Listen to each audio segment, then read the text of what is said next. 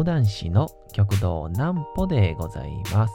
皆様3月の3日も大変にお疲れ様でございました。お休みの準備をされる方、もう寝るよという方、そんな方々の寝るおともに寝落ちをしていただこうという講談師、極道南歩の南歩ちゃんのおやすみラジオ。このラジオは毎週月曜日から金曜日の21時から音声アプリサウンドクラウド、Spotify、Amazon Music、Podcast にて配信をされております。そして皆様からのお便りも募集しております。お便りは、極道南歩公式ホームページのおやすみラジオ特設ページから送ることができます。内容は何でも結構です。ねえねえ聞いてよなんぽちゃんから始まる皆様の日々の出来事や思っていることなどを送ってください。えーご希望の方にはなんぽちゃんグッズをプレゼントいたしますので、住所、お名前もお忘れなくと、えーいうことでございましてね。えー昨日無事100回を終えることができまして、えー本日が新たなスタートでございます。101回目ということでございましてね、えー皆様からありがたく頂戴いたしました。アンケートをですね今日ちょっといろいろと、えーちょっとね許す限りちょっと読んでみようかなとも思ったりしたりとかまたこのありかといろいろこのアンケートをもとにですね、ミーティングも行いまして、えっ、と、一応ですね、先ほども言いましたが、23時配信だったんですが、まあ、様々他のアプリへの反響というかね、反映も鑑みて、えー9時からの配信になりましたんでね、また皆様、あお好きな時間に、えー聞いていただけたらと思います。ということで今日はアンケートデーになりますから、えー送ってくださった方も送ってないという方も楽しみに聞いていただけたらと思います。そんなわけでございまして、先にはあこちらのコーナー変わらずやっていきたいと思います。それではこちらのコーナーに行きましょう。なんぽちゃんの明日は何の日？さて、えー明日が3月の4日でございますね。さあ、3月の4日。まあ、これは一つこれでいいんじゃないでしょうかね。バームクーヘンの日。1919年3月4日に広島県物産陳列館現在の原爆ドームで行われたドイツ作品展示会でカール・ユーハイム氏が日本で初めて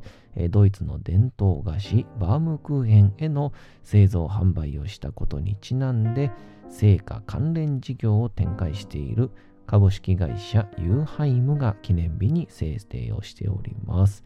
バームクーヘンという言葉はドイツ語で Baum、木ですね。えーケーキ、えーク Kuchen がケーキを意味する単語を組み合わせた造語となっております。えーまた、バームクーヘンは伝統的な作成方法が非常に特殊で、かつ専門装置や技能を要するため、大変珍しく貴重な品だったことから、本場ドイツではあまり一般的ではないそうということで、なんか、あれですよね。あのあのー棒にこう、こう液体をこう、あのーまあホットケーキミックスみたいなやつをつけて、で、くるくるくるって回しながら焼いて、で、焼けたらまた下につけて、で、また揚げて、くるくるくるみたいな、まあ、いわゆる卵焼きみたいな感じの原理で確かやるんですよね。うん。なんか前、なんだっけな。隣の人間国宝かな。まあ、関西で、用意ドンっていうね、ローカルテレビがあるんですけど、そこでこう、いろんな、あ関西の中で、まあ、大阪とか神戸とかいろんなところの、すごい職人さんとか、えーいろいろされてる方を、まあ、あの、窓かひろしとか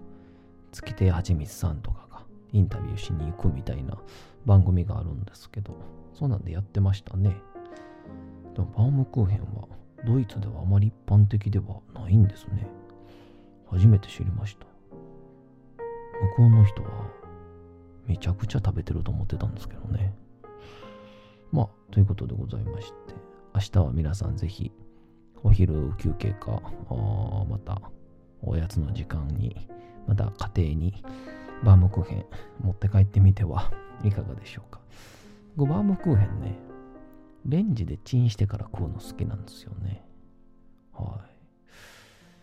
い。まあ、誰が興味あんねんって話なんですけど。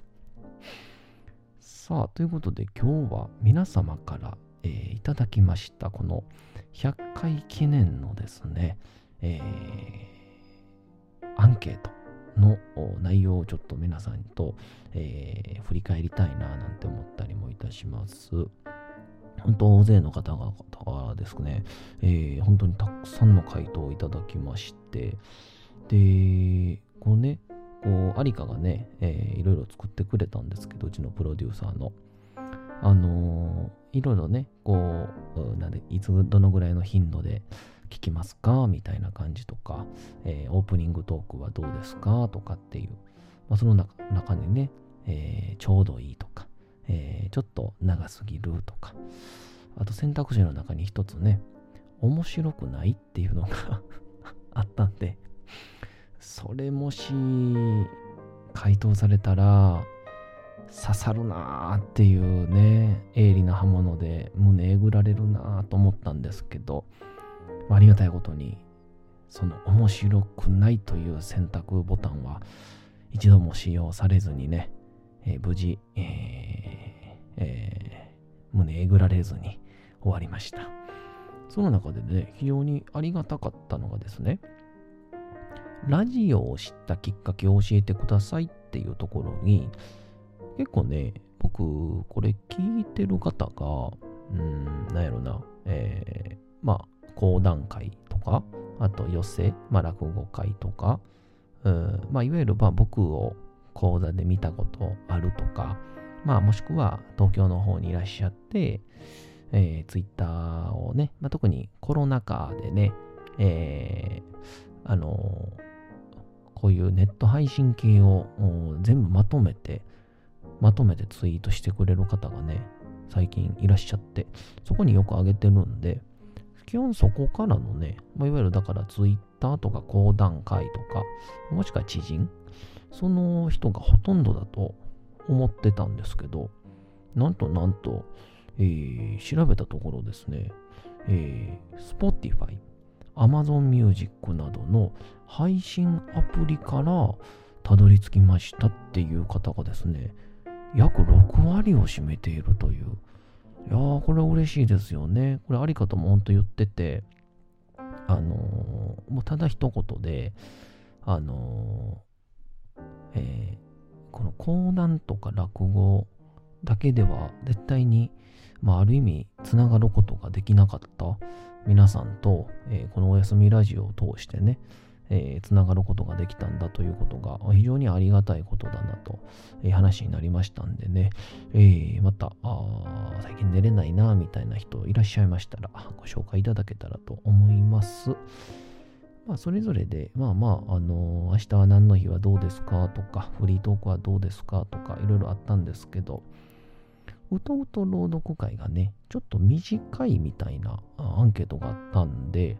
少し長めにしてみようかっていう話にもなりました。なので、まあ、放送自体が少しだけ長くなる感じになります。まあ、フリートークはそのまんま20分ぐらいまで行こうかなっていう感じなんですけど、まあ、様々ご意見ご要望が、ね、あればね、なんぽちゃんの、ねえねえ聞いてよ、なんぽちゃんのお便りのコーナーでも全然結構ですから、えー、送っていただけたらと思います。まあ、そこにもね、面白くないだけはちょっと送っていただきたくないなと 思いますが。さあ、えー、ふとふと朗読会をで読んでほしい本はありますかというやつで、結構ね、今まであのー、眠たくなるってことは意味のわからんやつの方がいいのかなって思ったりして、まあ、ある意味北王子魯山人先生とかね、そういうのを読んだりしてたんですけど、えー、意外と違うんだなということが、この回答を見て分かりました。えー、読んでほしい本ジャンルはありますか？出てきたのがですね、えー、村上春樹、えー、子供向けの絵本、1日1話読めば心が熱くなる365人の仕事の教科書。こんなんまあいいですよね。まあ寝る前にこうね、ポジティブになるみたいな。えー、江戸川乱歩とかね、えー、チーズはどこへ消えたなどのビジネス書の名言のところということ。会社員の皆さんですかね。これありがたいですよね。金子みすずさんの詩を読んでください。えー、童話、川端康成の朝雲、えー、ジュゲム落語絵本、海外ものポエムということで、で、こうふとね、なんで子供向けの絵本なんかなと思ったんですけど、この後にですね、あのー、いろいろね、なんぽちゃんへの一言みたいな感じで、えー、回答が返ってきてまして、そこでね、やっと分かったんですけど、ちょっとね、それをね、えー、ちょっと個人向けのね、個人情報が入ってるところは省くんですけども、そこはちょっとね、えー、読ませていただきたいと思います。ちょっとお待ちくださいね。えー、本当ね、ありがたいことに、えー、いろんな素敵な、えーえー、内容を送ってくださっております。それじゃあ行きましょうか。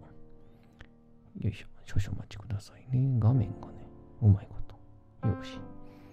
さあ行きましょう。こちらでございます。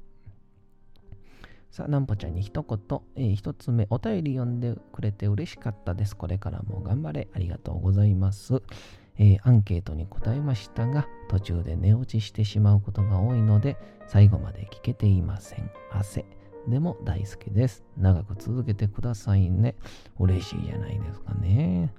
毎回寝落ちをしてなかなか最後まで聞けないし、子供に追われて再生もなかなかできませんが、できるだけ毎回聞いています。なんぽちゃんの声に癒されて眠りに落ちるのは幸せです。気持ち悪、わらわらということで、気持ち悪いことないですよ、何もね。あのー、お子さんがいらっしゃるね、たまからお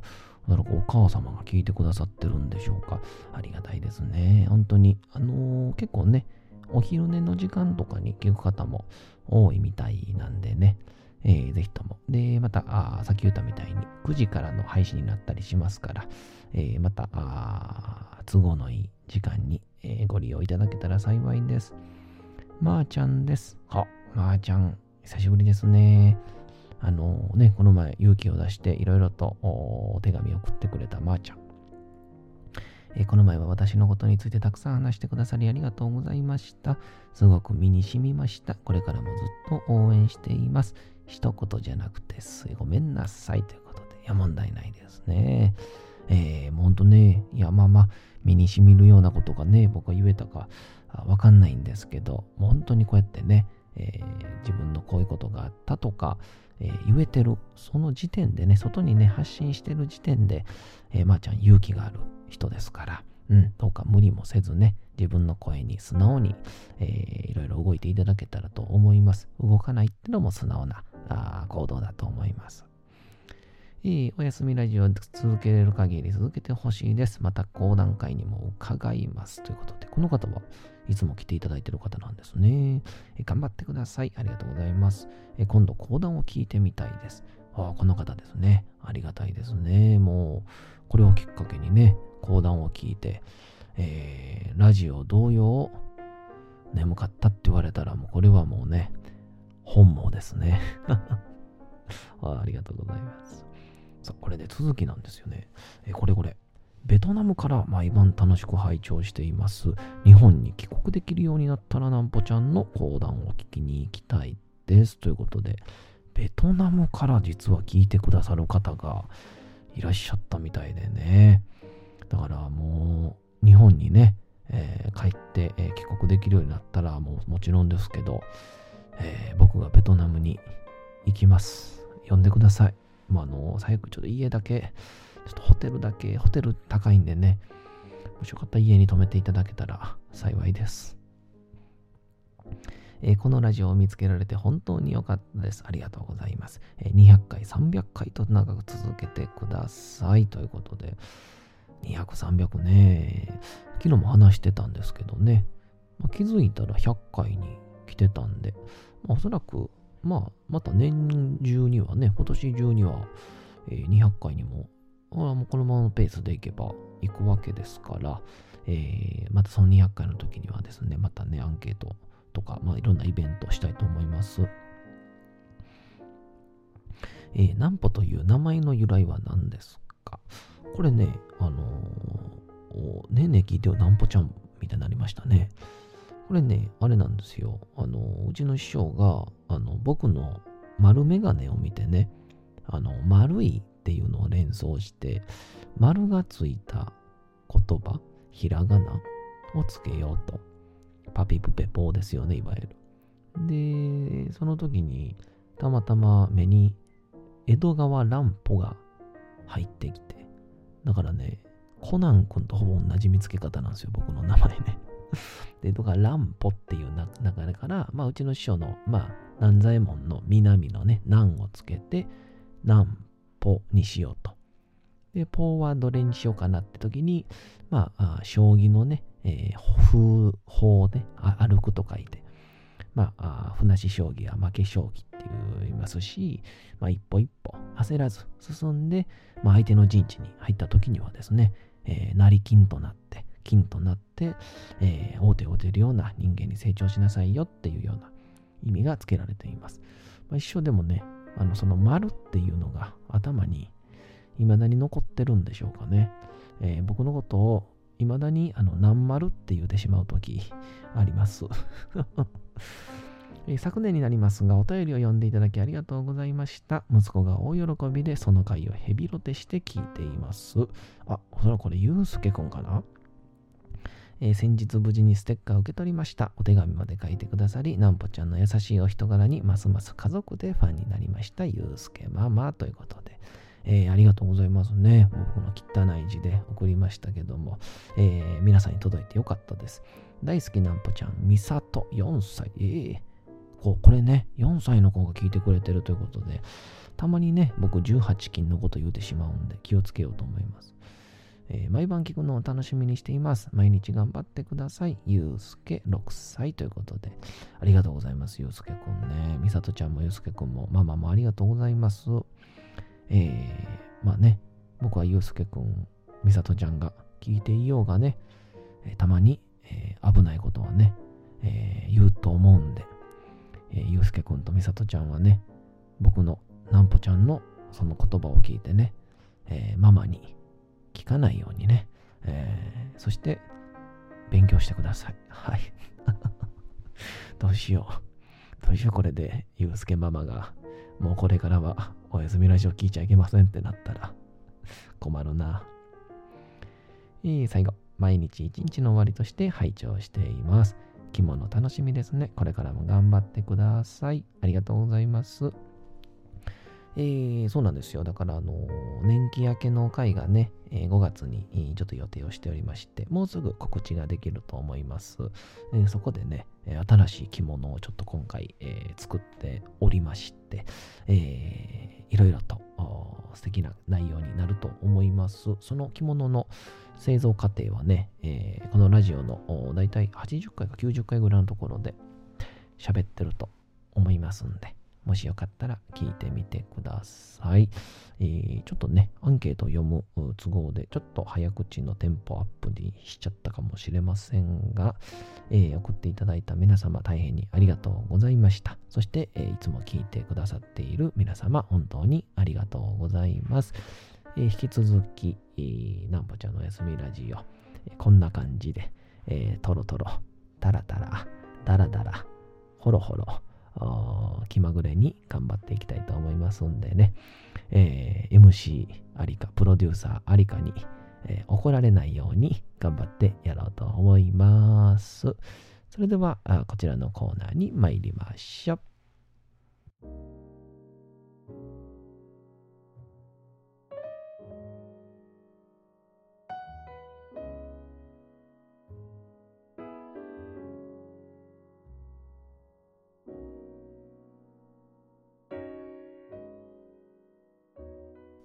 さて、時刻はうとうと朗読会の時間となりました。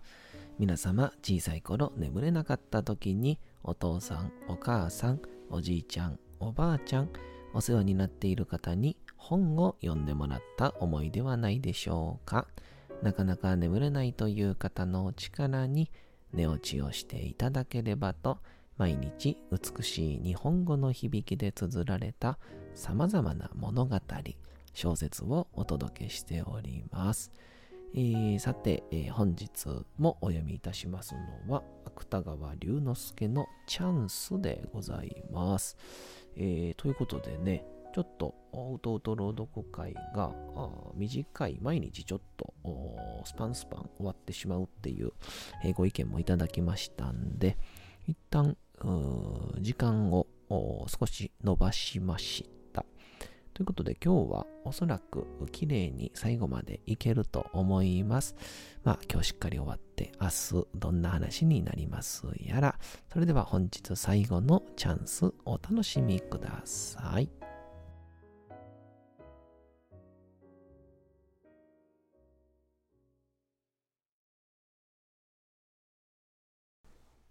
チャンス芥川龍之介ああ、あの頭の中の味噌は、どんなにか美味しいであろうか。思えば、缶詰もずいぶんしばらく食べなかったなと、もだえても、猛然とそれを頬張る万有はないのである。私は仕方がなく、銀杏の実を爪楊枝でつついて食べたりしていた。しかし、どうしても諦めはきれない。一方、女どもの言い争いはいつまでもごたごたごたごた続いている。私は立ち上がって帰ると言った。おしのは送ると言った。私たちはどやどやと玄関に出た。あ、ちょっと、言って、私は、アスカのごとく、奥の部屋に引き返し、ぎょろりとすごくあたりを見回し、矢庭に、お膳の缶スズメ2羽をつかんで懐にねじ込み、それからゆっくり玄関へ出て行って、忘れ物、としゃがれた声で嘘を言った。おしのは頭巾をかぶって、おとなしく私の後についてきた。私は早く宿へ行って、ゆっくり2羽の缶詰を食べたいと、そればかり思っていた。二人は雪地を歩きながら、格別何の会話もない。宿の門は閉まっていた。ああ、いけない。締め出しを食っちゃった。その家のご主人は厳格な人で、私の帰宅の遅すぎる時には、懲らしめの意味で門を閉めてしまうのである。いいわよ。と、星野は落ち着いて知っている旅館がありますから。引き返して、そのおしのの知っている旅館に案内をしてもらった。かなり上等の宿屋である。おしのは戸を叩いて番頭を起こし、私のことを頼んだ。さようなら、どうもありがとう。と私は言った。さようなら。と、おしのも言った。これでよし、あとは一人でスズメ焼きということになる。私は部屋に通され、番頭の敷いてくれた布団にさっさと潜り込んで、さてこれからゆっくり缶スズメをと思った途端に玄関で、番頭さんと呼ぶおしのの声。私はぎょっとして耳を澄ました。あのね、下駄のお花を切らしちゃったの。お願いだから、すげてね。あたしその間、お客さんの部屋で待ってるわ。これはいけない、と、私は枕元のスズメ焼きを掛け布団の下に隠した。おしのは部屋へ入ってきて、私の枕元にきちんと座り、なんだかいろいろ話しかける。私は眠そうな声でいい加減の返事をしている。掛け布団の下にはスズメ焼きがある。とうとう、おしのとは、これほどたくさんのチャンスがあったのに、恋愛のレの字も起こらなかった。おしのはいつまでも私の枕元に座っていて、そうしてこう言った。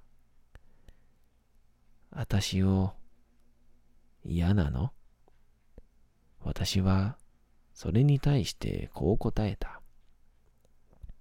嫌じゃないけど、眠くって。そう。それじゃあまたね。ああ、おやすみ。と私の方から言った。